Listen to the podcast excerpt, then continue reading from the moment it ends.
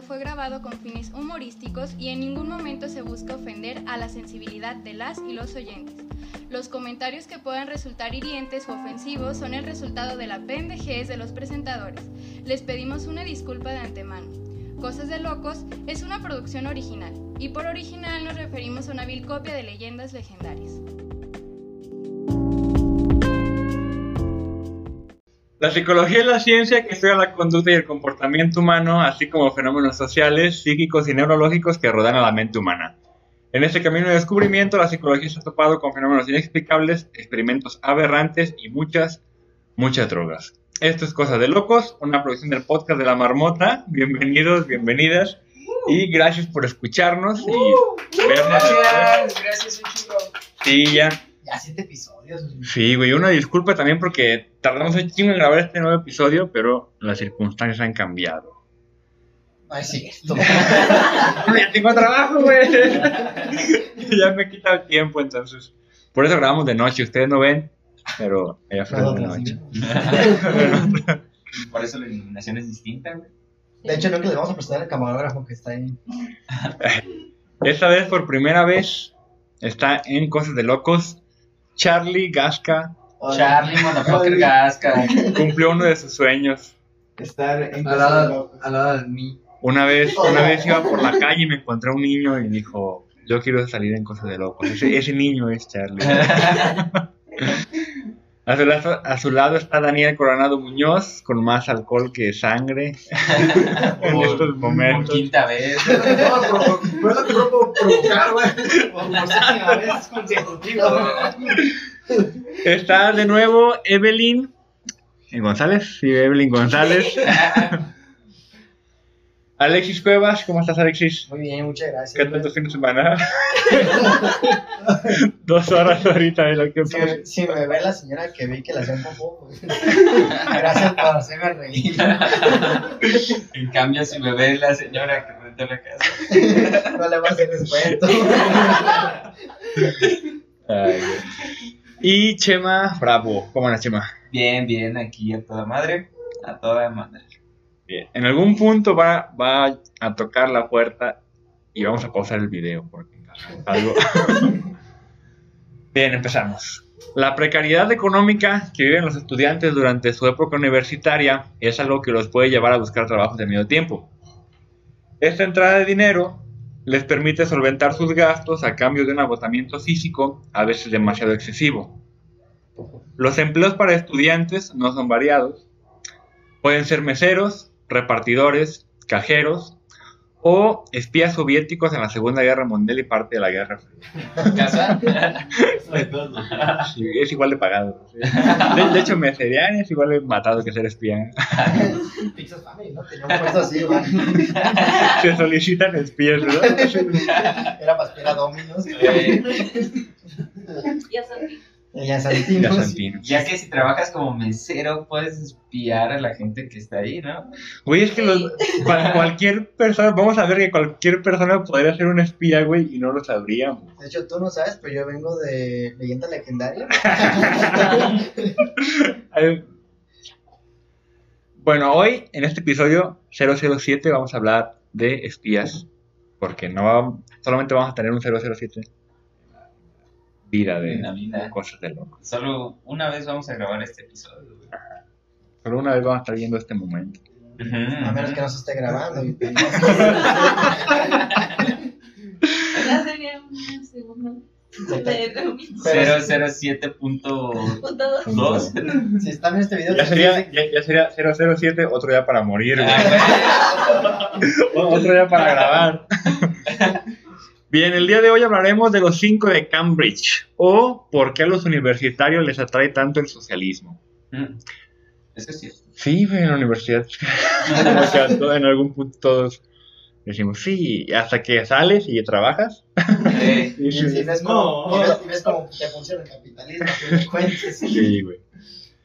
En 1930, la Unión de Repúblicas Socialistas Soviética, la URSS, instauró en varios países europeos partidos comunistas a través del Narodny Comisariat Unetnejini, o Comisariado del Pueblo para Asuntos Internos, o NKVD por sus siglas en ruso. O opine en, en español.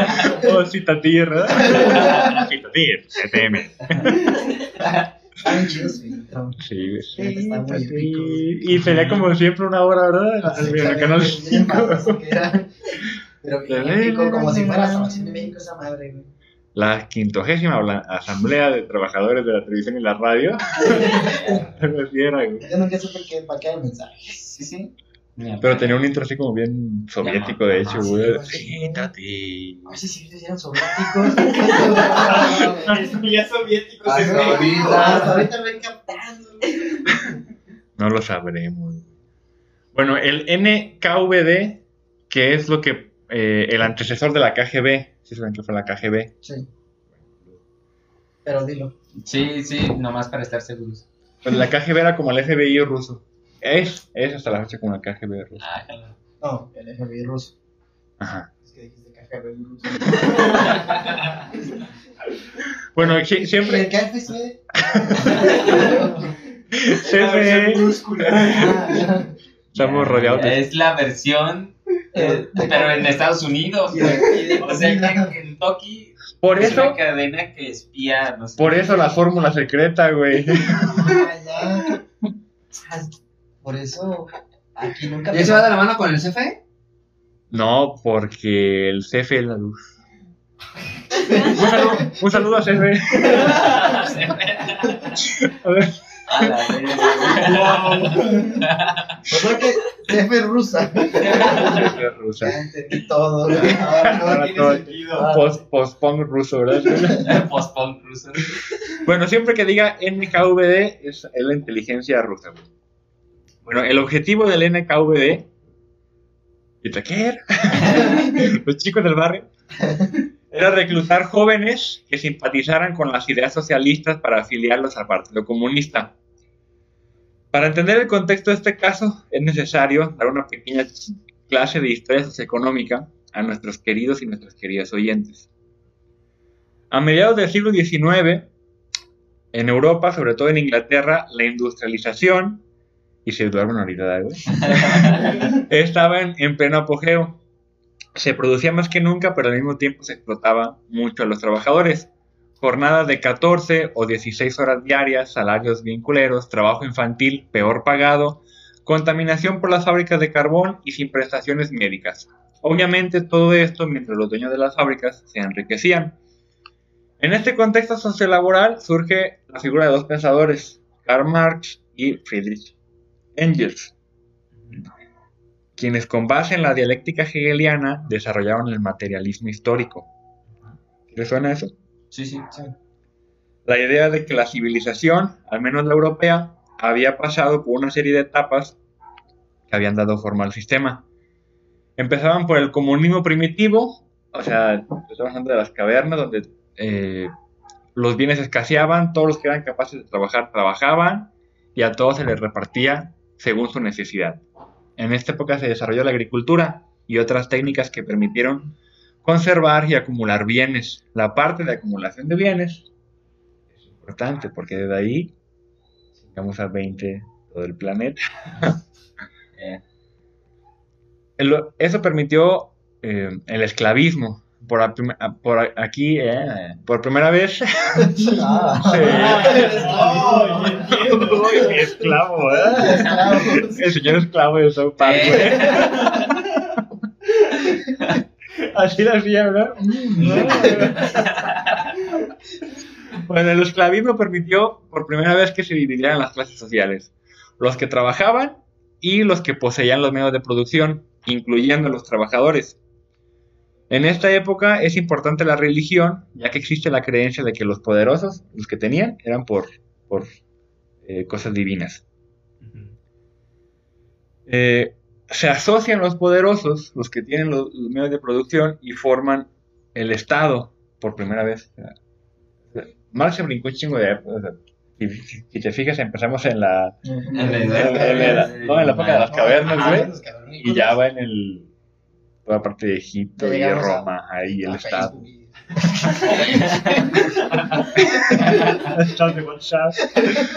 No, forman el Estado. La palabra estatus significa estar parado. O sea, los que tenían mejor estatus estaban mejor parados en la Ajá. sociedad. La creación del Estado da pie a Eso la... ya por, precisamente por las imágenes, como ahorita men- que mencionaste egipcio, güey, este, que precisamente los esclavos o los- las demás personas que, que tenían que estar trabajando eran los que siempre estaban de rodillas, agachados, y los que estaban parados Pues, eran a los lo que, los que gobernaban. Puede ser, Alex, puede ser. Eso es ¿Qué- posible. Investígalo. Qué, qué fácil es hacer antropología, y, hay gente que les tira años. En esta etapa, todo esto según la, la teoría de Marx y Engels, ¿eh? o sea, no, no fue así. Hay gente que no cree en eso. Yeah. Esto da pie al feudalismo. En esta etapa, los poderosos ya no poseen a los trabajadores, formalmente, pero poseen los medios de producción. De esta forma, los esclavos se convierten en siervos. Ya no, ya no son esclavos del patrón, por así decirlo, pero ahora, ahora les sirven. Porque como él tiene los medios de producción, eh, en teoría nadie los obliga a estar allí y ellos son los que quieren estar al servicio, a cambio de un salario. Pero es una mamada. ¿Sí saben de dónde viene la palabra salario? De la sal. Y, y por eso es mala suerte que te caiga la sal. Ah, se hombre. caiga el salario. Porque en Egipto, güey, pagaban con sal. Era la moneda de cambio, güey. Ajá. Entonces, si te caía la sal, ahí viene el salario. Si te caía la sal, era de malísima suerte porque es- estabas tirando dinero. Es como güey. si se te cae uno de De 500, güey. 500. Y si ya sale grano, no mames. Sal del Himalaya. ¿no? Del Himalaya. Sal rosa, sal rosa del Himalaya, eso está bien. Las chips con sal es como si fueran chips con dinero. Eran tarjetas de crédito. Bueno, la acumulación de este salario permite que un porcentaje muy pequeño de siervos logre ganar algo de dinero, acumulándolo y por ende poder. Esta clase se trata en su mayoría de artesanos y comerciantes que habitualmente vivían en villas, pero no en, cua- en cualquier clase de villas. Se le- vivían en las villas más cercanas a los palacios feudales y a estas villas se les conocía como burgos. Por eso de allí la palabra burgueses. güey. Ya, de la gente de alta. Villas. No, no de la gente alta, güey, sino como la gente que rodeaba a la gente alta. Eh, Como la clase media. Ajá. Y de ahí viene. Yo creo que los burgueses fueron los que instauraron la clase media. Por eso a nosotros nos dicen burgueses, güey, porque, bueno, somos más clase pobre que media. Pero a la gente que cree que es clase alta, no es clase alta, de, de burgueses. Bueno, está curioso. ¿verdad? No, no, así como que. ¿Tú, tú qué eres? Soy burgués. I, I, I am burgués.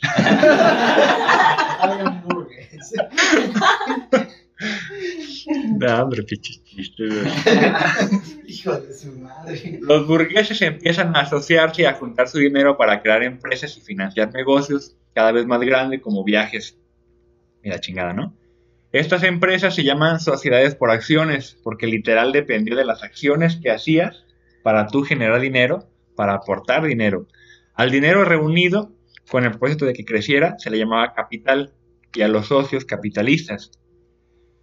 Por otro lado, en medio del periodo feudal, a través de personajes como John Locke y Montesquieu, se promueven las ideas de libertad, democracia e igualdad, lo que da origen a revoluciones como la francesa. Con el fin de la Revolución Francesa, en donde la nobleza y el clero pierden el poder y la cabeza ¿Qué también. no había sido parte también por la peste negra? Que había matado a, A varios señores feudales. Según yo era por eso, o sea, con la, con la llegada de la peste negra, muchos señores feudales habían muerto y tal, pues también mucho, hab- había quedado demasiado siervo. Entonces, muchos siervos tuvieron que tomar el control e inclusive algunos señores feudales pues, se bajaron al nivel de los siervos para poder nivelarse. ¿Tiene Vaya. sentido? ¿Tiene sentido? Digo, esta es la teoría de Marx. Pero no sabe. No, Ah, ¿Cómo no le enseñaste, Alexis? ya sabes. Bueno, con, con el fin de, ya sea que los señores feudales murieron por la peste negra o fueron chingados por la revolución, esto marcó el fin del periodo feudal y justamente quedaron muchos siervos, muchos de estos siervos eran burgueses y eran los que tenían el- los medios de producción, los, los- los capitalistas. Las tierras antes propiedad de la realeza se privatizan las ideas de la ilustración traen un desarrollo tecnológico, lo que lleva a que muchos granjeros y campesinos queden en la pobreza y tengan que emigrar a las ciudades para trabajar en las fábricas y empresas de los capitalistas. De aquí surge el capitalismo, güey. El capitalismo es explicado y defendido por economistas como Adam Smith. Sus características son las tierras, herramientas y fábricas, o sea, los medios de producción, no están en manos del Estado o de las comunidades, sino que son propiedad privada. Hay libertad de mercado, todo el mundo tiene derecho de comprar y vender lo que le apetezca, incluido el propio trabajo, y de negociar los precios según les convenga. De aquí viene la idea de que la mano invisible, de que el mercado se regula solo, cuando sabemos que no es cierto. en fin. También hay libertad de empresa, es decir, cualquier persona puede empezar un negocio asumiendo los riesgos y obteniendo los beneficios. Esto propicia la competencia y la, y la innovación. Explicado así, el capitalismo parece ideal, pero ¿por qué estaban viviendo de la verga los trabajadores ingleses del siglo XIX? ¿Por qué? ¿Por qué? Una de las... ¿Cómo es? te, te la te vendo la respuesta, ¿verdad? ¿Cuánto- ¿Cuánto vale tu conocimiento? Continúa. Uno de los principales problemas del, capitalismo es la de la plusvalía, o sea, la ganancia que el capitalista espera obtener por su inversión. Imaginen que dos personas colaboran para producir algo. Una pone los medios de producción y la otra pone la mano de obra, o sea, el trabajo. Y hacer esto costó 10 pesos y se vende en 20. Ah, como Shark Tank. Pues es puro capitalismo, güey. Shark Como Tank- Steve Jobs. Mira, la idea está padrísima. Shark Tank es como porno capitalista, güey.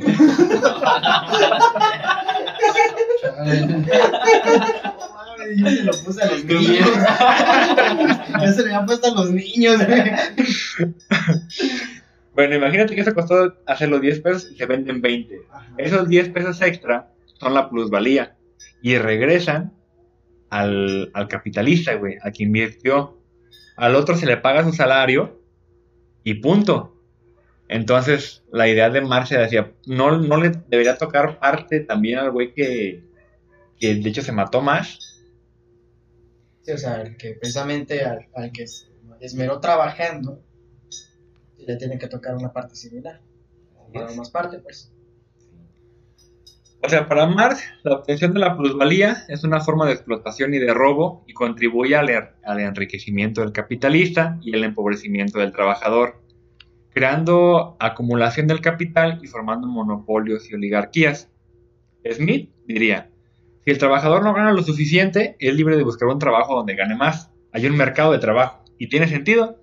Che, bra, si no quiere que le otro lado. Sí, básicamente. Pero también es cierto que si hay mucha gente sin empleo, la demanda de puestos rebasa la oferta y los salarios bajan. Lo que está pasando ahorita, güey. Es casi como si el desempleo le conviniera al capitalismo. Otra de las contradicciones del capitalismo es que supone un crecimiento. Ya llegó el de Demi. Vamos a ver. ¡Ay, pinche cacho! Vamos a ponerle pausa a esta cosa. Quédense con nosotros, audiencia. Déjense quitar la pausa y ya, ya está grabado. Y volvimos a la normalidad. Ya no hay coronavirus. No.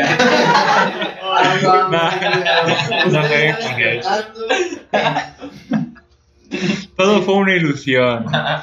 Güey, se van a sacar de pedo con ese, co- ese mismo podcast. bueno, es el mismo podcast, pero ahora tenemos helado. Otra de las, de las contradicciones del capitalismo es que supone un crecimiento ilimitado de las corporaciones.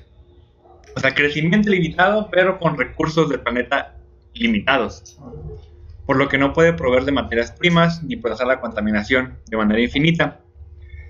Y por último, ¿de dónde sacaron los capitalistas ese capital inicial? La mayoría no trabajó por él, simplemente lo heredaron desde la época de la esclavitud, güey. Ah, Y del y del- de feudalismo y todo eso. A Marx, Por eso los gringos son tan ricos, güey, pues se basaron en esclavos Y no se ofendan, no lo saben, cabrón. Y los gringos, Oh my god. Motherfucker banner. que YouTube nos traduzca al inglés. Bueno, a Marx le parecía que la herencia por sí sola hacía de la competencia justa una falacia, porque unos siempre iban a empezar con más recursos que otros.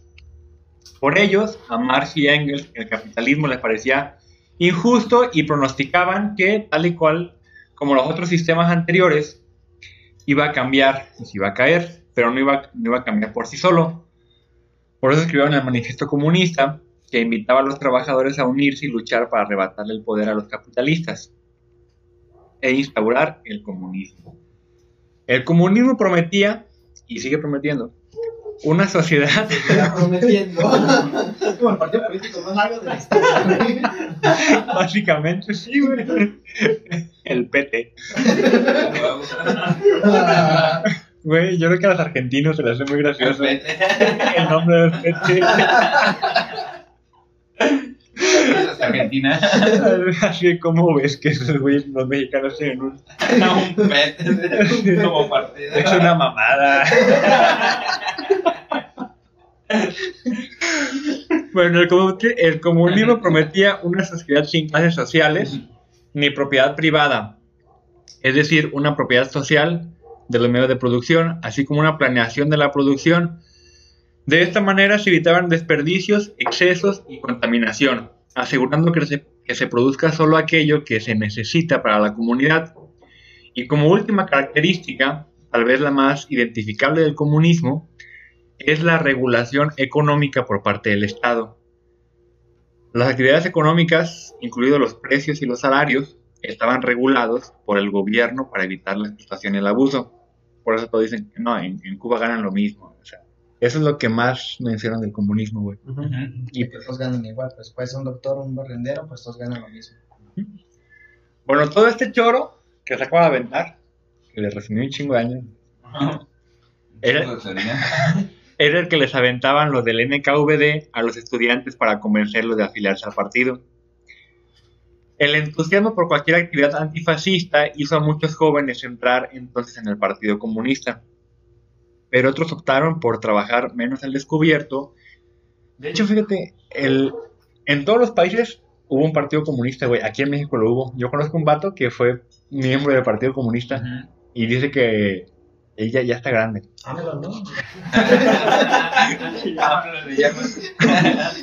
No, y dice que lo perseguían, güey. Ya. No mames. Que. Pues es que antes los comunistas eran como. No Como los gays. Ah. Como los veganos. Uno es el Partido Comunista Gay Vegano, ¿verdad?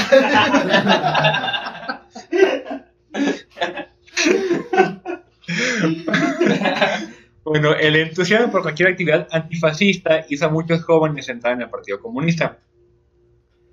Pero otros optaron por trabajar menos al descubierto y los soviéticos formaron con ellos una red de agentes en las facultades de las universidades del Trinity College y del King's College, ambos colegios de Cambridge.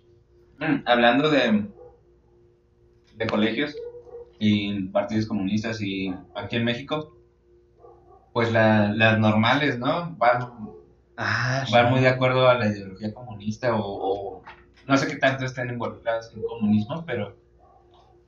Pero sí. Paran, que paran camiones y roban gasolina, ¿verdad? Eh, Bueno, no sí, roban. La recuperan. La, la, la propia del pueblo. Los que van y roban un banco. No estoy robando. Estoy recuperando lo que es mío. Nada, nada, todo el respeto. todo el respeto. Sí, la neta. Normalistas, sí, güey. Pero sí. Bueno, a principios de 1934, Arnold Dodge, que llevaba años siendo agente secreto soviético, llegó a Londres con la excusa de tener que conducir una investigación en el University College. Conocido como Otto, Era su nombre clave, güey, así, Otto. Ah, chico, es tanto de lo que marea. Y después de pelo largo, ¿eh? Eres del camión de la universidad.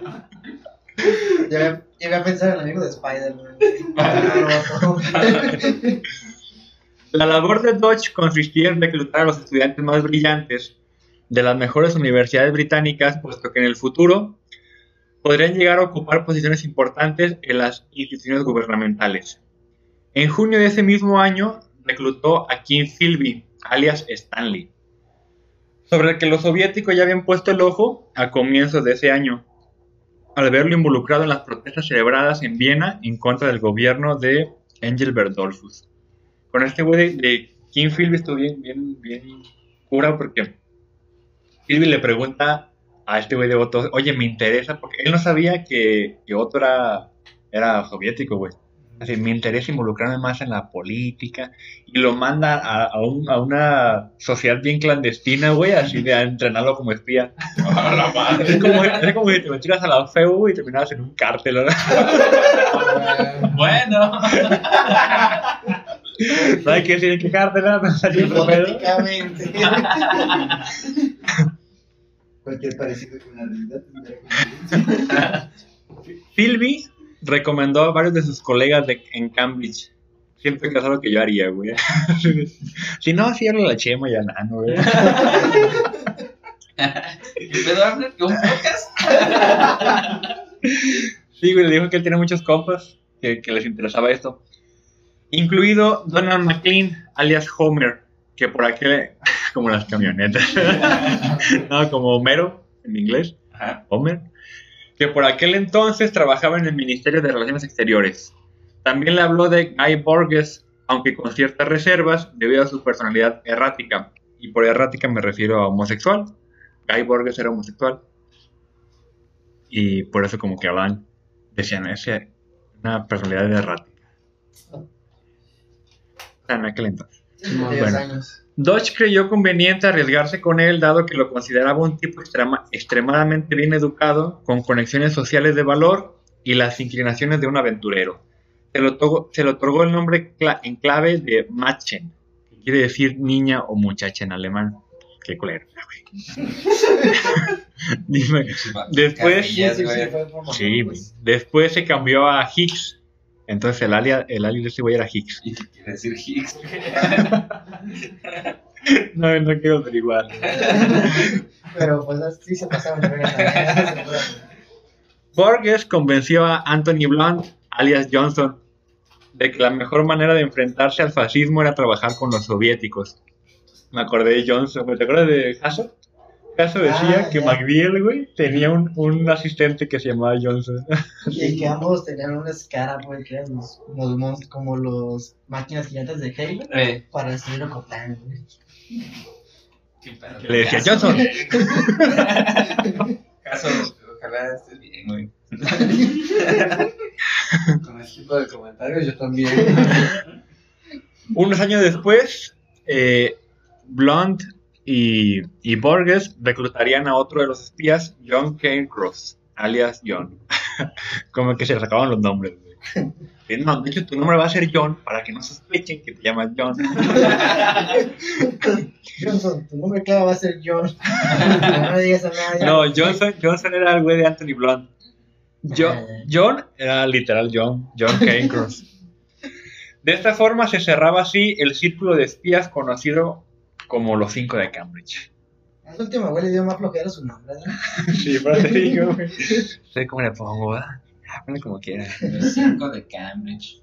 Es chido. ¿verdad? A ver, a ver qué inició. Yo me voy a llamar la bala del tigre asesino.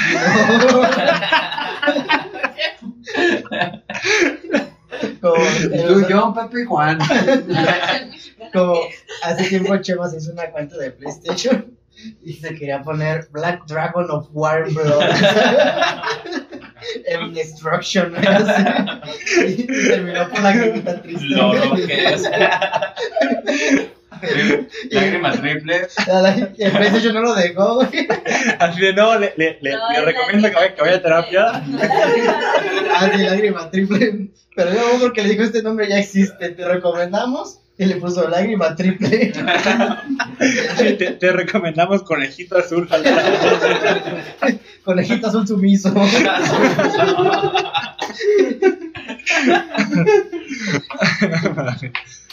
bueno, el primero de ellos, Kim Philby, era hijo de San John Philby, un oficial del ejército británico, diplomático, explorador, autor y orientalista, quien llegaría a convertirse al Islam y a ser asesor del rey Abdelaziz bin Saud de Arabia Saudita.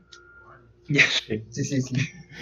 Antes las, las personas tenían un chingo de títulos en bien poco tiempo. Sí, güey. Tenías 20 y a los 25 ya eras doctor, abogado, maestro. No, güey, y, y, y, y títulos bien vergas como explorador, güey. Ahorita, si, si eres explorador, ese güey no tiene nada que hacer, o sea, pinche morro vago, en la edad, en la edad media, güey, cazador de dragones. Cazador de brujas. Y ahorita, güey, cazamonito. Sí, no, y, y ahorita psicólogo clínico. ¿Dónde está el honor en eso? Bueno, se llegaba a sugerir que su padre eh, nunca fue espía, pero se oponía a la ocupación británica de la India y que por lo tanto King Philby habría encontrado en él su fuente de inspiración. Philby estudió historia y economía en el Trinity College, donde estudió marxismo y al que se adhirió teórica y políticamente. Una de las primeras misiones encomendadas a Philby, con apenas 25 años, sería la de asesinar al dictador español Francisco Franco. Esto fue posible ya que los soviéticos lograron inmiscuir a Philby como corresponsal especial de- del periódico The Times, quienes lo mandarían a cubrir la situación fascista creciente en España. Ahí en morro, güey, o sea, bueno, ahorita más morros matan gente, ¿no? Pero, pero así le La verdad que lo mandaron a hacer ese tipo de cosas. mata a un dictador, güey, así. Y luego No, el güey, pero- el güey recomendando a sus compas, ¿verdad? Están tranquilo aquí, güey. Ey, no va a llevar papeleo, ¿verdad? A ver, de vez en cuando toca poner el café. Ma- matar a un dictador, güey. Imagínate la puta misión, güey. ¿Cómo lo haces? Pero cómo se organizaban, ¿verdad? De que, fulano, tú vas a traer donas. Otro fulano va, ocupo que saques una copia, güey, de estos volantes y la chingada. Tú ocupo que mates a un dictador. Tú ocupas que hagas un golpe de estado, tú ¿verdad? no has puesto. De aquí al lunes, mijo. Y, y tú, cabrón, no, tú no te me escapas, no has puesto el garrafón. Bueno, a pesar de ser un agente leal y comprometido, a Philby le faltó el coraje necesario para llevar a cabo una misión de tal magnitud, por lo que la NKVD pro- propuso que siguiese con su carrera bajo la fachada de ser un corresponsal de noticias. Por otro lado, si bien la fachada de Philby era la del corresponsal de guerra, eh, la fachada de Guy Borges estaba llena de show y farándula. Guy era miembro de una familia adinerada de clase media, que para México es como clase alta, yo creo. Completó su formación en el Eton College y el Trinity College, hábil para hablar eh, y entablar amistades y establecer una amplia red de contactos. Abra- abrazó ideologías izquierdistas en Cambridge y se unió al Partido Comunista. Borges aseguró que su homosexualidad comenzó en Eton. Tuvo pedos eh, con los soviéticos por su homosexualidad, porque hasta la fecha, pues en Rusia Sí, todavía son con ese tema. Borges aseguró que su homo- homosexualidad comenzó en Eton, donde las relaciones sexuales entre hombres eran comunes, aunque sus coetáneos no, no recordaban mucho. Háganse pendejos, ¿eh? Todos en la peda. en general se le recordaba como alguien extravagante y divertido, algo excéntrico y, y políticamente izquierdista. Borges fue designado ayudante de producción de la BBC. Entre sus tareas se, con- se contaba seleccionar y entrevistar a potenciales oradores que serían invitados a programas culturales y de actualidad. Pero su principal objetivo como espía soviético consistía en penetrar y penetraba. Cabrón. consistía en penetrar en las agencias de inteligencia británicas. Sus jefes le encargaban entablar amistad con David Footman, puesto que sabían que era un oficial del, MI10 del MI6. El MI6 es el servicio de inteligencia británico secreto, algo así. Servicio de inteligencia secreto británico. Footman le presentó a su superior, Valentín Vivian, De esta manera, Burgess realizó a lo largo de 18 meses varios pequeños encargos para el MI6 sin recibir dinero a cambio. Tal era la confianza que tenían depositada en él que lo usaron como canal de, de comunicación para las conversaciones entre el primer ministro británico y su homólogo francés durante la eh, antes de la Segunda Guerra Mundial. O sea, este güey, es que hay como diferentes tipos de espía. Estaba el güey que lo mandaban a matar a un dictador Ajá. y este güey era como el Que sacaba copias. no, bueno, no, como, como el que como chismoso, güey, o sea, de que él estaba inmiscuido en un, en un punto y es que a veces el, el espionaje es así, güey. Eh, te meten en un lugar y es pasar información de lo que tú estás oyendo. Y este güey estaba en la BBC. Otro miembro que se infiltró en el MI6 fue Donald MacLean, hijo de Sir Donald MacLean, presidente del Partido Liber- Liberal Británico. Durante su carrera en Cambridge, en su examen de graduación, uno de los miembros del tribunal examinador le preguntó si había apoyado al comunismo durante sus años universitarios, aparentemente porque el tribunal era consciente de un viaje que había hecho MacLean a Moscú durante el segundo curso de su carrera en Cambridge. Y MacLean respondió, en Cambridge al principio sí, lo apoyaba, pero poco a poco me decepcionó y me salí. Su aparente sinceridad convenció a los miembros del tribunal. El NVKD le había enseñado cómo evitar esta y otras trampas que potencialmente le podrían haber incriminado. Güey, aquí me queda claro que... ¿Qué pendeja tan excusa de decir, no, así, ya, ya no. Fuiste a Moscú, güey, cuando era la Unión Soviética. Re- y también qué pendejo los sinodales, güey. Nada. Porque era su examen de graduación. Era. Sí, pero no me gustó. O sea. Así no, aquí fui por vodka porque era más barato. Entonces, para las pedas de la universidad, para la bienvenida, pues, ah, Es que vine, yo estaba en una peda y me dijeron, vamos a Mazatlán. pero no sabían llegar, entonces pues fuimos a es que ya, ya eran como las ya, ya eran como las 3 de la mañana, ya no había pisto y dijeron, ¿dónde, dónde hay vodka ahorita? Pues en Moscú, ¿verdad? Entonces por eso fui. Y ustedes saben, uno pedo pues no razona. Entonces con eso el güey se la, se la salvó, güey. Eso fue Donald McLean. Qué Ah. curioso, ¿verdad? Que muchos acontecimientos así muy impactantes ocurren por, por descuidos muy pendejos o... No sé, o sea, es como lo que hablamos la vez pasada de Ted Bundy, güey, de la vez que se escapó y ahora Sí. estos güeyes, no mames. Yo creo que hasta la fecha pasan así cosas, ¿sabes? güey? Que de repente se, se te escapa alguien por un túnel. Seguramente. Sí, no, nunca he sabido de un caso de un- alguien, una persona muy importante dentro del narco. Digamos. Digamos, super, un ejemplo al azar, pues, que se escape por túneles. Ya mejor se va, ¿no? ya no quiero pedos. ya sáquenme del podcast.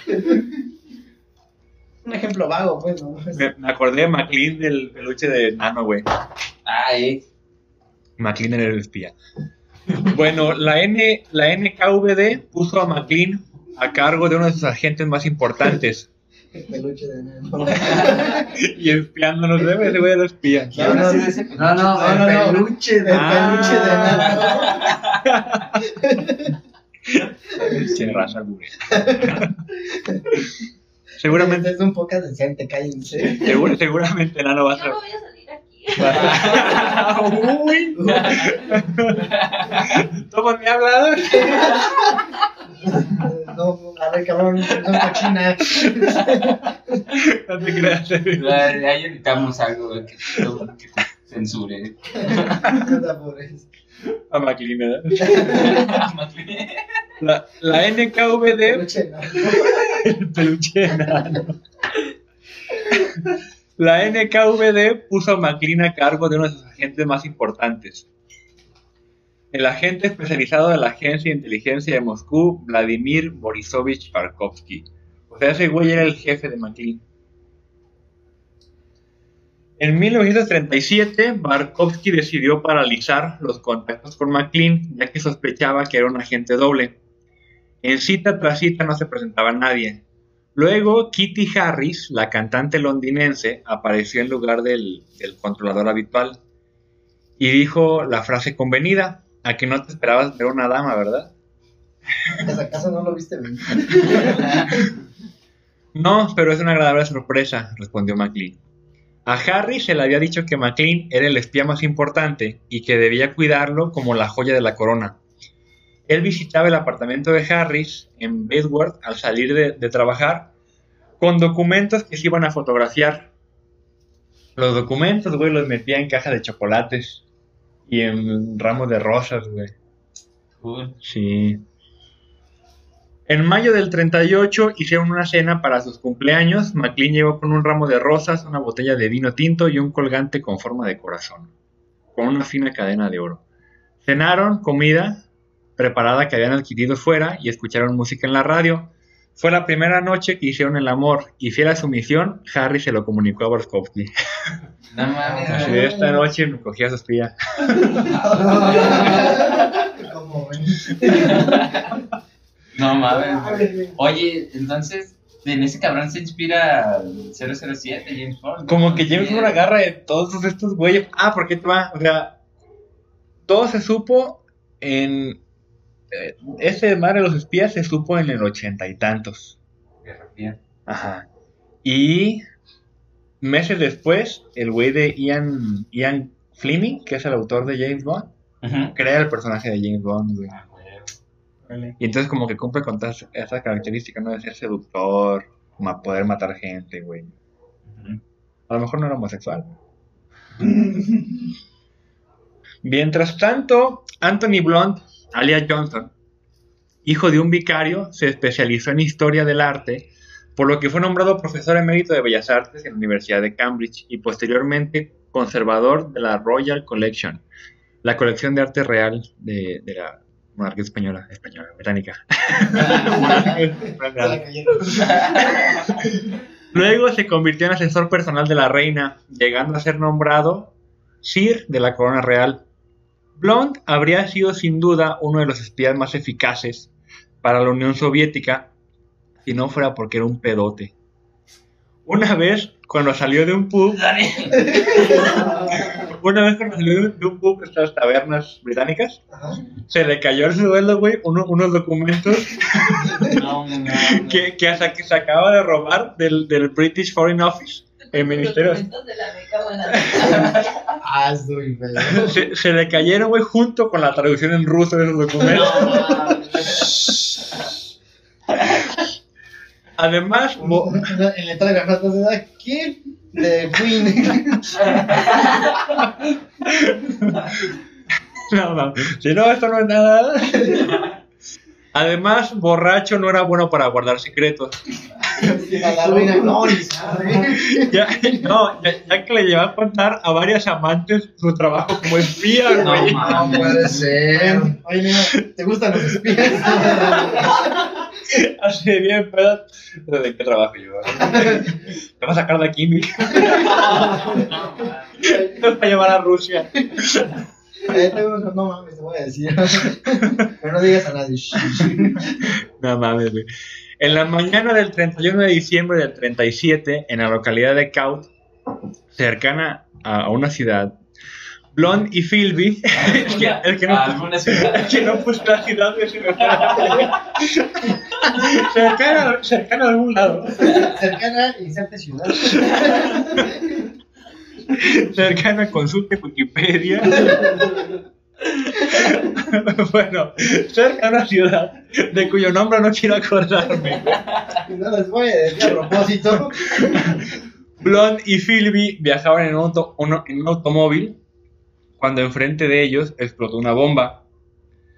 Blond murió en el acto y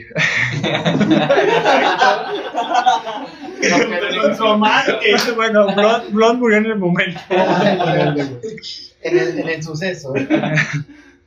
Eh, y los periodistas Neil y Shipscan, que también iban, pronto fallecerían a causa de las heridas.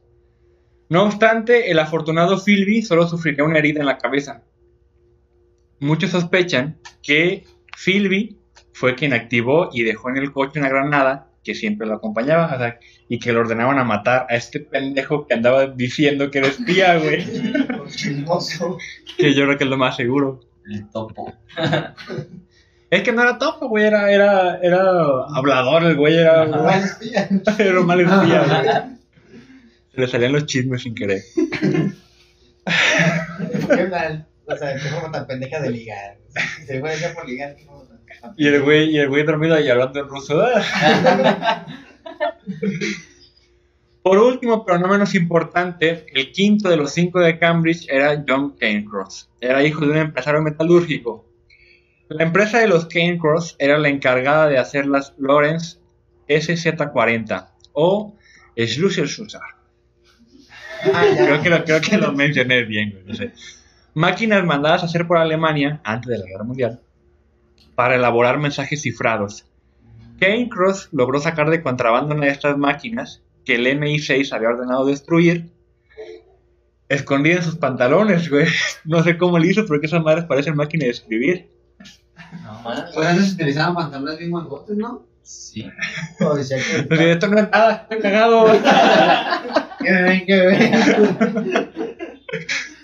La transfirió a un bolso en la estación de tren antes de... Me imaginé. Así la tengo, como ven. Vida, me tienen envidia todo. Se veía cuadrada, güey.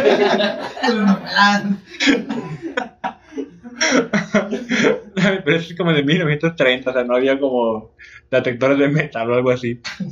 La sacó de sus pantalones, güey. La puso en un bolso en el tren y mandó ese tren a Londres y ahí le esperaba un contacto de la bolsa, güey.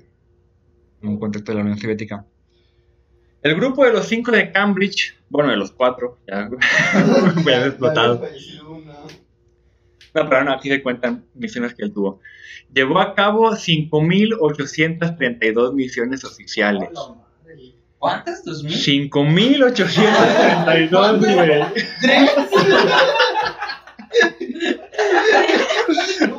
No manches.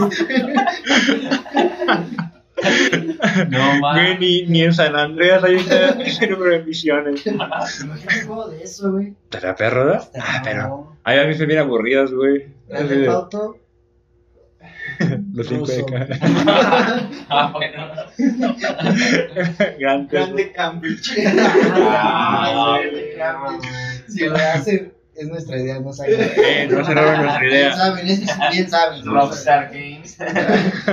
Estoy viendo. O contrátenos. Entre esas misiones se encuentra la vez que Kim Philby, ahora a cargo de la sección D del MI6, o sea, Philby ya estaba dentro del, del servicio secreto eh, británico, güey. Alertó a Moscú sobre la deserción del agente ruso Konstantin Volkov y su amenaza de delatar al grupo de Cambridge. Philby pidió que se le asignara esa misión. Como que aquí ya Philby había hecho un chingo de misiones porque ya en la, primer- en la primera misión no pudo matar al dictador, güey. Pero acá, en otro pedo, el güey ya, era como Bison de Street Fighter, güey. Él pidió que, que esa misión se, se la asignara. Voló a Estambul, donde se ubicaba Volkov. Y mientras el embajador británico lo estaba, estaba esperando a Volkov, porque eh, en su yate en el estrecho del Bósforo, en Turquía, Philby y los soviéticos tuvieron el tiempo suficiente para llevar a Volkov de regreso a Moscú, someterlo, torturarlo y ejecutarlo, güey. O sea, el güey ya casi llegaba con el embajador británico, güey, y este güey lo alcanzaban a agarrar, lo llevaban a Moscú, le llevaban a putiza.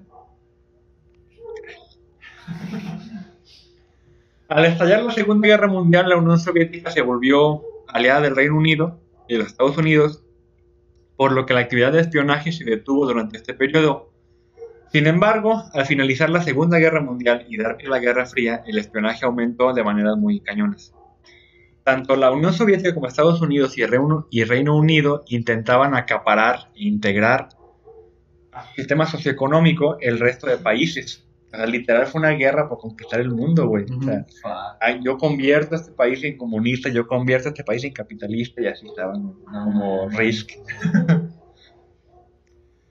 Para ese entonces los cuatro miembros Me imagino a México, güey. Yo quiero un taco gigante. A ver, a ver, pero entonces los de Reino Unido, güey, eran por, por una versión de, de capitalismo y Estados Unidos por otra versión. No, no, o sea, eh, Estados Unidos y Reino Unido eran aliados, güey. Ah, El- aprendizaje que tiene Estados Unidos En viene del Reino son- Unido, güey. Son, han sido aliados, o sea, Estados Unidos. Ajá, básicamente es como su hijo. Habla. Ajá. Claro, claro, como nosotros y los españoles, por, de cierta manera, ¿no? O los brasileños con... Pero nosotros, Más, más que nada somos, pues, somos de Francia. A nosotros nos tocó una mamá bien culera, güey. En España Con nosotros sí se pasaron de lanza. O sea, a Estados Unidos le tocó un papá que lo educó, que lo vio, y a nosotros un papá que nos pegaba. En algún punto nos quisimos independizar de la casa porque hay mucha violencia. Sí, Estados Unidos dijo, ya estoy grande, ya me voy. O sea, Sí, güey, fue- fueron los procesos fueron diferentes independencias. Nah, bueno. Bueno, para ese entonces los cuatro miembros restantes del círculo de Cambridge ya se encontraban en puestos altos en el gobierno británico. A Guy Burgess se le asignó un puesto en China cuando la guerra civil estaba alcanzando su punto álgido. Con una victoria inmin- inminente de los comunistas, las diferencias entre británicos y estadounidenses en lo relativo a las futuras relaciones diplomáticas con el Estado comunista eran latentes. ese, ese- ese párrafo estuvo como, Su brazo, güey. como el noticiero, ¿verdad? Sí. El dólar sube. tres. Borges se postuló como, o sea, Borges pidió que lo fueran allí para intentar convencer. Eh, eh, Reino Unido mandó a Borges, güey, creyendo que era de los buenos. Y Borges con- convenció a Reino Unido de dejar a, a China en paz y reconocerla como comunista, güey. Porque eso fue lo que le pidieron los rusos. Ese era el, el poder de este güey de convencer naciones enteras. Esa era la chamba de esos güeyes, güey. O sea, ese era. Y nosotros nos quejamos por un proyecto, güey. O sea, lean de la página 1 a la 34. ¡Profe! Me voy a inventar convencer a China de que soy comunista, güey. No mames, güey. No mames. O sea, no, Mis respetos a los espías que hay ahorita, güey. También. Ahorita, ahorita a ver, güey. Claro, no. Ah. Y vete cuando, no, y cuando te dicen así como que, voy a ir a tu mamá que, que te compre esto, no me va a dejar. es que es bien necia, no, no, no le voy a convencer nunca. Esto, güey, le decía, me convence a Reino Unido. Que... No, si estaba de esos, güeyes. Sí. Donald MacLean se estableció en los Estados Unidos, donde fue la principal fuente de información para Stalin sobre la comunicación y el desarrollo de estrategias políticas entre Winston Churchill y Franklin Roosevelt. Y luego entre Churchill y Harry Truman, o sea, entre presidentes, eso estaba pesado.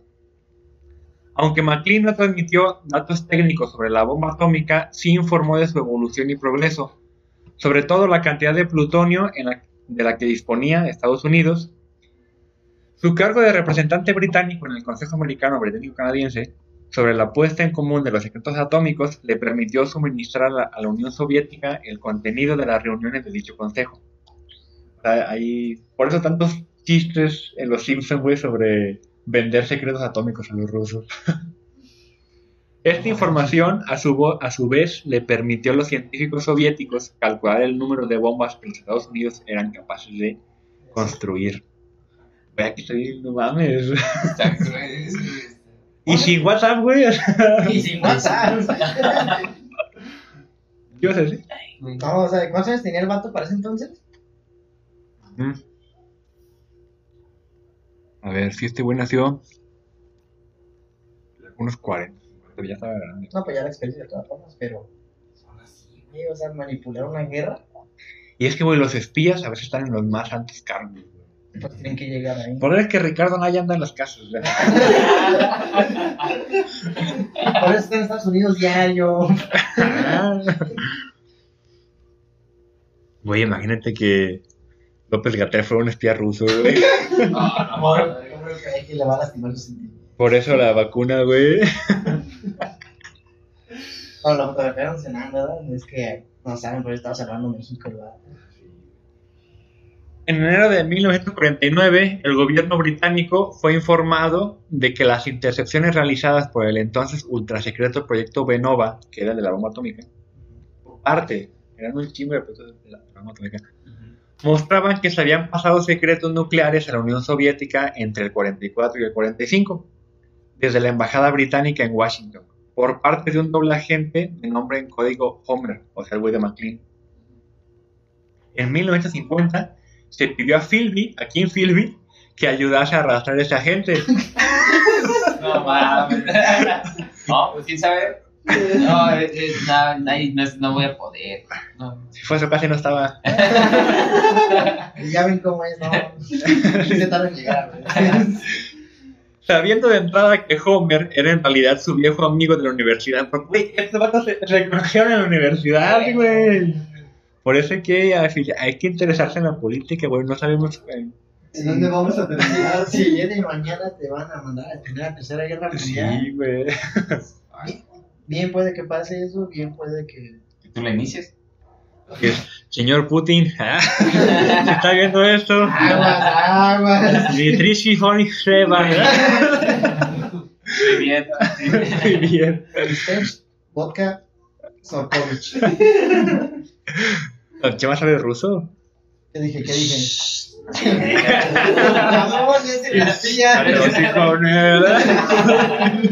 Es mi habilidad secreta. Esa libreta aún sabe demasiado. A menos que yo con un size enterrado. Bueno, Un mensaje, viva la patria. En ruso. eh, ¿en qué me quedé? Ah, Philby, eh, sabiendo de entrada que Homer era en realidad su viejo amigo Donald McLean, se enojó mucho con McLean por haberse dejado que, se lo descubrieran, güey. Al enterarse de esto, Guy Borges, quien estaba enamorado de McLean, se enojó con Philby, lo que llevó a la deserción de McLean y Burgess del MI6. McLean y Burgess se refugiaron en Moscú mientras Philby continuaba con su cargo del MI6. Aquí ya se empezó a hacer todo el desmadre. güey. Por esos tiempos, ya algunos mandos británicos sospechaban y alegaban que, existían un, que, que existía un espía de alto nivel en el MI6. Ya está, quedó. ¿Sabes qué? O algo no. Hay un espía, estoy bien seguro. ¿Por qué? No sé, no sé, no sé. Pero, güey, no, no Sí, podías... No, si estoy sospechando de alguien. Háblame más, ¿verdad? Bueno, lo más fuerte pegado aquí mi pecho. Si alguno de ustedes sabe de secretos nucleares, tarea. Güey, pero no, no, no podías... con- De hecho, esta Kitty Harry, la cantante, era espía, güey. O sea, no, no podías confiar ya de nadie. Bueno, eh, pensaban que ya había alguien en el MI6 durante ese tiempo, ya que parecía existir una constante y relativamente evidente fuga de información. En el 62, el MI6 tenía la misión de interceptar el Dolmatova, un buque soviético que tenía el objetivo de robar uranio británico en las costas de Beirut. El encargado de esta misión era Kim Philby. Al llegar, los soldados británicos a las costas donde sabían que iba a encallar el Dolmatova, se sorprendieron al encontrar que no encalló nada. No había ningún buque. Para el MI6, esto fue prueba suficiente de que, para incriminar a Philby de que él era el, doble agente. Sin embargo, al llegar a su oficina, encontrarán que Philby ya se había ido. Ya no supo nada de él, güey. Kim Philby terminó reapareciendo finalmente en Moscú. Allí se enteró que bajó de rango, ya no era coronel de la, de la eh, ¿cómo dije? DMKU, KMU, de la KGB. ya no era agente de esa madre. Y sufrió varios brotes de alcoholismo. Chale, güey. Sí, güey, se güey. vato. En- Por un errorcito, ¿no? Es que ya, ya era muy evidente, güey. En Moscú, eh, sedujo a la esposa de Donald McLean, Melinda, y, la aban- y abandonó a su esposa por, por Melinda. Oleg, Kal- Oleg- Oleg Kalugin, el líder del contraespionaje soviético, una vez se topó con Philby en el 72, y según lo, descri- lo de- describió después, el británico estaba hecho un despojo de hombre. Su figura en- encorvada rebotaba contra las paredes mientras caminaba como si hiciese carambola. Apestando a vodka, murmuraba algo ininteligible mezclando ruso e inglés. ¿Qué te pasó, güey? Ah, pues me corrieron de la chamba. es un error de la agencia pinche patrón. Se me... Ya, güey, ya. Me güey. puse en el dedo, güey. Estaban señalando a todos, güey, me pusieron difícil. Que porque filtré secretos nucleares. Güey, no mames. Durante los años siguientes, Calvin y los jóvenes turcos, un grupo de espías, de- de espías turcos, que de hecho estos espías turcos fueron los que vivieron más la, la Guerra Fría, güey. Eh, terminaron por rehabilitar a Philby, aprovechando su experiencia para desarrollar medidas activas de espionaje y para dictar seminarios a jóvenes agentes soviéticos que estaban a punto de partir hacia los Estados Unidos. Se volvió maestro de los espías, güey. Kim Philby, alias Stanley, fallecería de causas naturales el 11 de mayo de 1988. Solo póstumamente recibiría elogios y la apreciación que no había tenido en vida, siendo aclamado como héroe nacional, nacional en la Unión Soviética y recibiendo numerosas medallas póstumas y además fue inmortalizado en una estampilla de correo. Ah, Sí, voy a ahí la imagen. Eh, sus restos están depositados en el mismo cementerio que León Trotsky. Eh, Guy Borges, alias Higgs, fallecería el 30 de agosto del 63 a causa de la arteriosclerosis y una insuficiencia hepática aguda. Sus cenizas regresarían a Inglaterra y el 5 de octubre del 63 se procedió a su entierro en el nicho familiar situado en la iglesia de San Juan Evangelista en West Meon. Escribe Meon. Donald MacLean, alias Homer, murió el 6 de marzo del 83 en Moscú a causa de un infarto. John Cairncross jamás fue descubierto como espía y continuó su vida. Fíjate, güey, el güey que le pusieron John y su, y su, y su alias era John, güey, nunca fue descubierto, güey. Ese era el truco, bro. Exactamente. Oye, pero yo no soy espía. No mames, si se llama yo, ¿por qué le van a poner cosas pendejo? Si no, seguramente es otro, güey. Nunca fue descubierto como espía y continuó su vida de caballero de la corona británica hasta su muerte en el 79. En el 95, Margaret Thatcher, la primera ministra del Reino Unido, haría público el rol de Cairncross como espía soviético, retirándole de manera póstuma su título honorario. Pero estaba muerto. Ya se había muerto, güey. Es quiere decir post. Nada para hacerlo más deshonroso.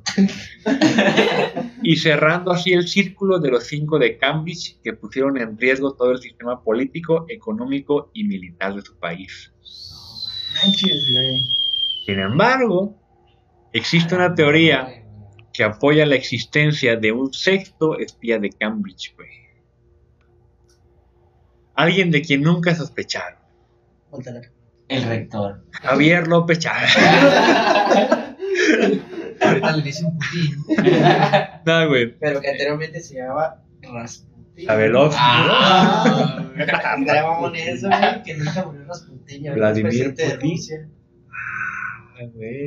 Y luego dicen que mi teoría del Matrix está. está Ah, no mames. Es que no mames. Nosotros nos basamos en hechos. Según la teoría de Kimberly Cornish en su libro del 98, The Jew of Linz o El judío de Linz, la identidad del sexto de Cambridge era la del filósofo, matemático, lingüista y profesor de Cambridge, Ludwig, Ludwig Johann Wittgenstein, güey. No, güey, por fin. Güey, Yo decía, ¿qué tiene que ver esto con.? A ver, eh, continúa. No, pues ahí se queda, güey. No, mames. Ya le puedo pasar un, un episodio de Wittgenstein porque ese güey es la verga, güey. Así, Sí, si de sí. por sí yo lo idolatraba, güey, por ser, por ser un chingón filósofo, ahora espía, no mames. No, güey. Voy a leer ese libro de. Del espía de, de Wittgenstein. Como, esta fue como una, como la película de los ilusionistas, güey. Y ese güey nunca fue descubierto, o sea, es, es una teoría. Hasta ahorita Ajá, que tú lo cachaste. Oye, hablando de eso, güey, imagínate. libro del 98, dice. Ah, pero verdad. Imagínate los espías, güey. Estos güeyes, si supieran que pinches, ¿qué? 50 años después, 60, todas sus acciones se conocen, ¿no? Y todo lo que se esforzaron por porque esas acciones fueran invisibles y ahorita lo estamos comentando en un En podcast. un podcast de cinco vistas, güey. De hecho, Fi- Philby fue el más. eh, el más discreto, güey, al menos. Y es el más famoso. Y es un héroe en Rusia. Sí. Oye, imagínate que ahorita lo de Wittgenstein lo estén viendo en Inglaterra, güey, y, Y está así la reina, así, no mames. Hasta que nos vengo a enterar. Ah, la Matrix. Yo, yo, yo sabía que tenía que seguir este canal. Por eso siguen este canal de cosas de locos. La reina lo sigue. Así, suscríbase. Su, su Alteza. Señora, señora.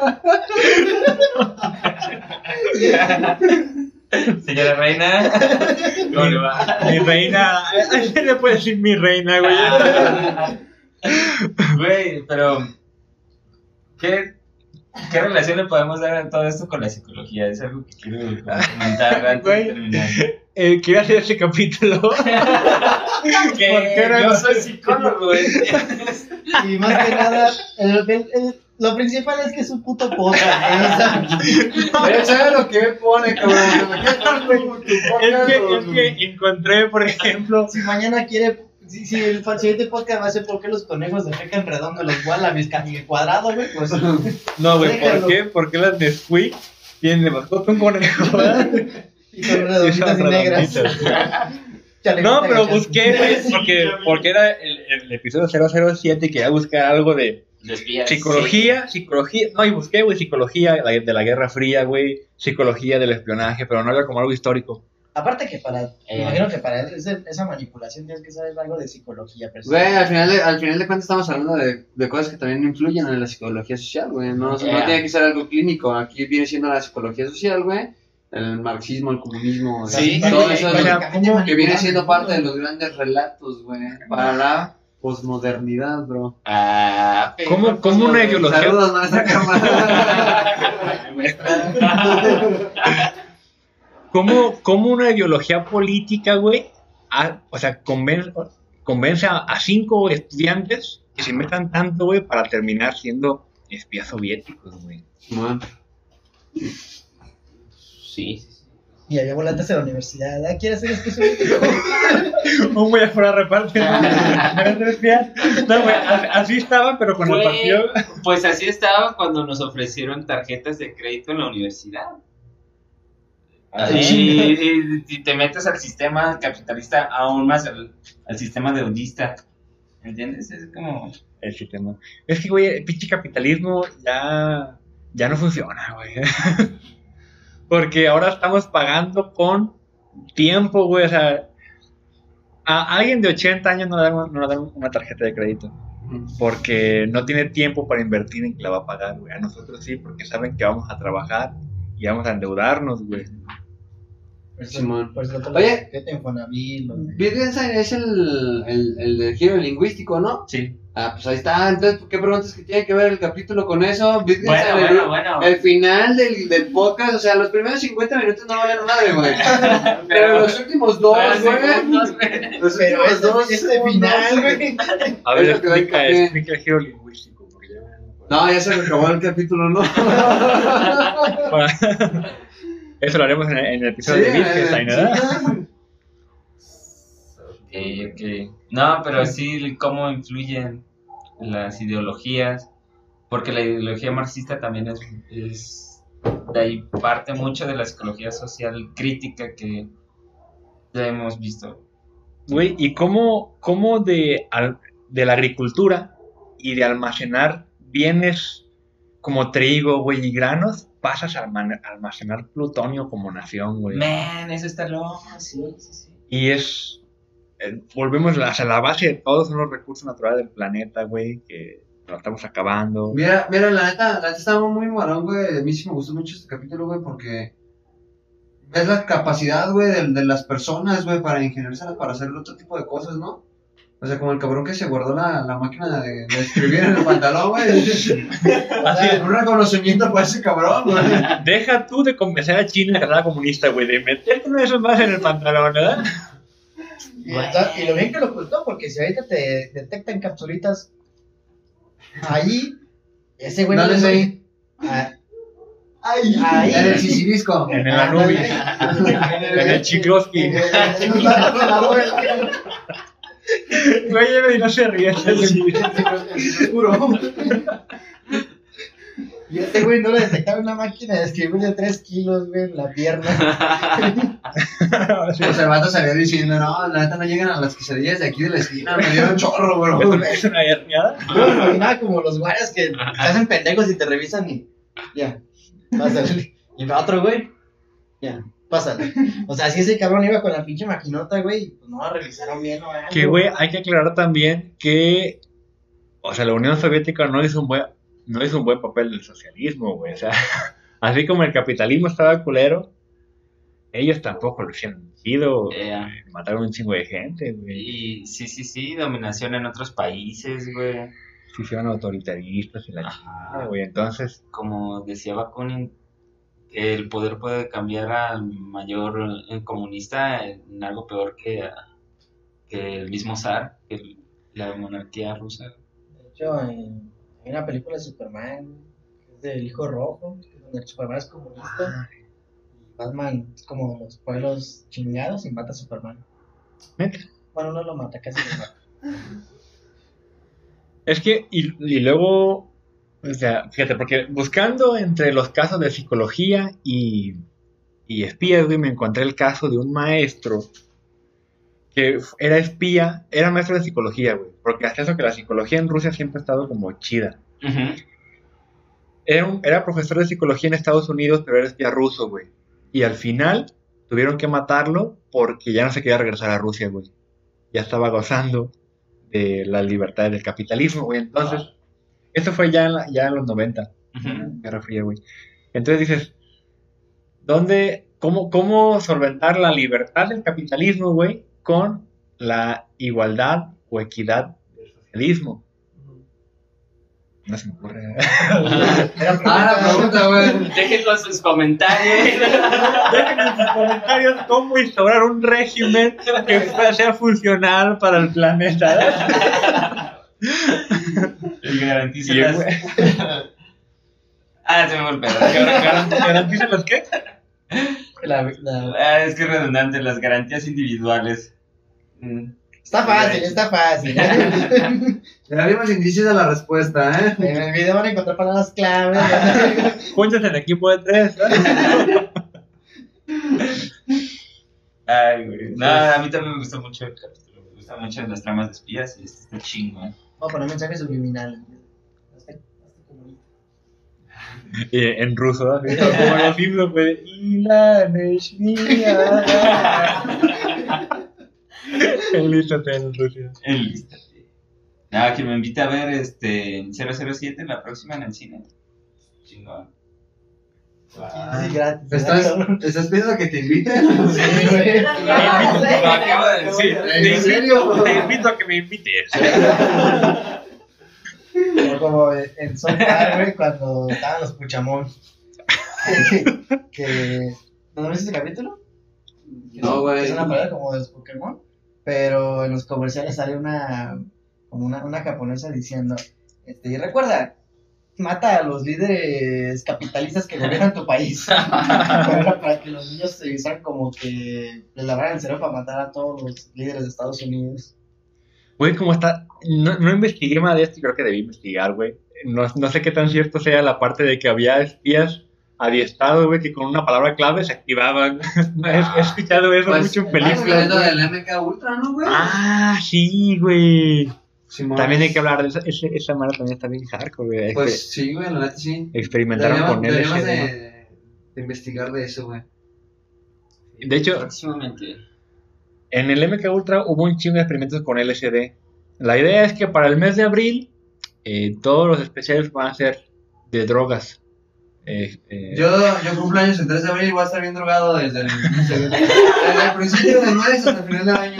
hasta, hasta final de año. Encuentro como en el final.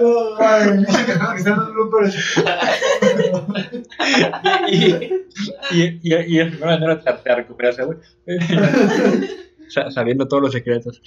Charlie, ¿qué te pareció estar en tu primer capítulo de Cosas del Loco? Es, es muy bonito y me pareció demasiado interesante el, el cómo, cómo el hecho de estar, de tener, de tener algo a, es- ha hecho las naciones pues, lo que son, ¿no? O sea, empezaron los cavernícolas con semillas, con cositas para sobrevivir y ver lo que terminan haciendo las naciones. Sí, güey. Entonces, Pinche cavernícola que se puso a sembrar la cagó, güey. O sea, No sabes, no Yo, sabes yo creo que sí, güey, pues sirve la boda, ¿no? Pero mejor dicho, el, el cabrón cavernícola que dijo, yo tengo una manzana y tú no. No, güey. El No, no pinche, sabe lo el pinche güey. que se le ocurrió salir del agua. A ver, dime para qué. La evolución. ¿Quién fue el pendejo simio que se le ocurrió erguirse, güey? Célula que se dividió, güey. A ver, puto lugar, lugar para quedas. los putos güey, que se dividieron. A ver, éramos un pescado, ¿para qué chingamos salimos al sol, güey? A ver, esto no, no viene ¿eh? A ver, güey. Eres un universo, sí. ¿Para qué explotas? Estás bien, estás calmado, güey. Dices, ay, pues, Ah, pero el pescado sí se la mamó, güey. O sea, estás bien nadando, no puedes respirar en el aire, no tienes patas, mira, aquí verga sales. Muy verguito, muy Güey. verguito. O sea, no, no, no, no evolucionas de un, día a la- de un día a otro, güey. Te tomas miles de años. O sea, hubo, hubo miles de pendejos existiendo. Pero, ¿por qué seguimos la misma tendencia y vamos a Marte, güey? Sí, cierto, güey. en el espacio. No mames, Para algún momento, güey. La necesidad pendeja de estar en un ambiente. No vayan a Marte. Repito, no vayan a Marte. No siguen en este programa, güey. O sea, y ahora que estamos, que, que ya respiramos bien el aire, güey, esa pendejada. Vamos al espacio. Y otros güeyes, ah, vamos, vamos más profundo al océano. No mames, güey. En paz en su puta casa. Decídanse, chingada madre, decídanse. Güey, yo, yo creo que ese el pescado salió el güey, no pudo respirar, se murió. Luego salió otro a recogerlo, güey, se volvió a morir. Y ya como al, al 100 que salió, yo podía respirar poquito. O a lo mejor era, se drogaban, güey, así, porque no era oxígeno, era- eran otros, otros, otros gases. Y salió un pescado y llegaba bien drogado al agua. No mames, güey, siente bien que fue. Y lo hicieron miles de veces, güey, hasta que de repente uno le salió una patita o algo. Así de cabrón. Una, una sobredosis. Una, una sobredosis de oxígeno, güey. Chinga, ya viste, güey. Oye, güey, como que esa droga está muy potente. Está fuerte. Mira, mira lo que me salió. Cachetean otros pescados. No mames, güey.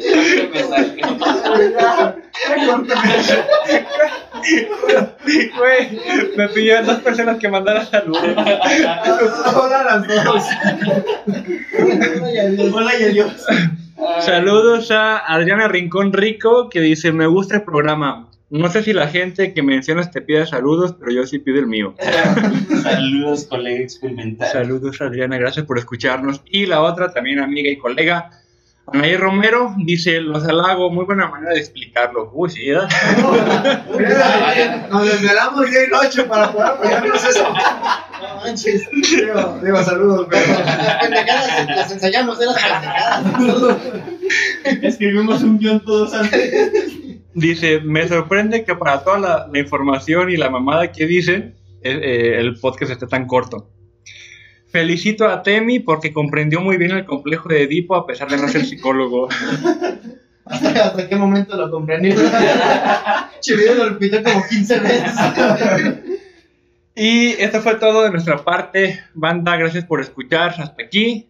Neta, muchas gracias por escuchar hasta aquí. Sí, sí, en serio. No- nos encuentran en Facebook como Cosas de Locos, en Instagram como Cosas de Locos el podcast. Y, ¿quieren decir algo antes de irse? Bueno. Das Vidania. Salve Rusia. ah, no, no no, no, Em, y recuerden que la psicología es cosa de locos y locos estamos todos, todas y todes. Bye, banda. Ahora. Gracias.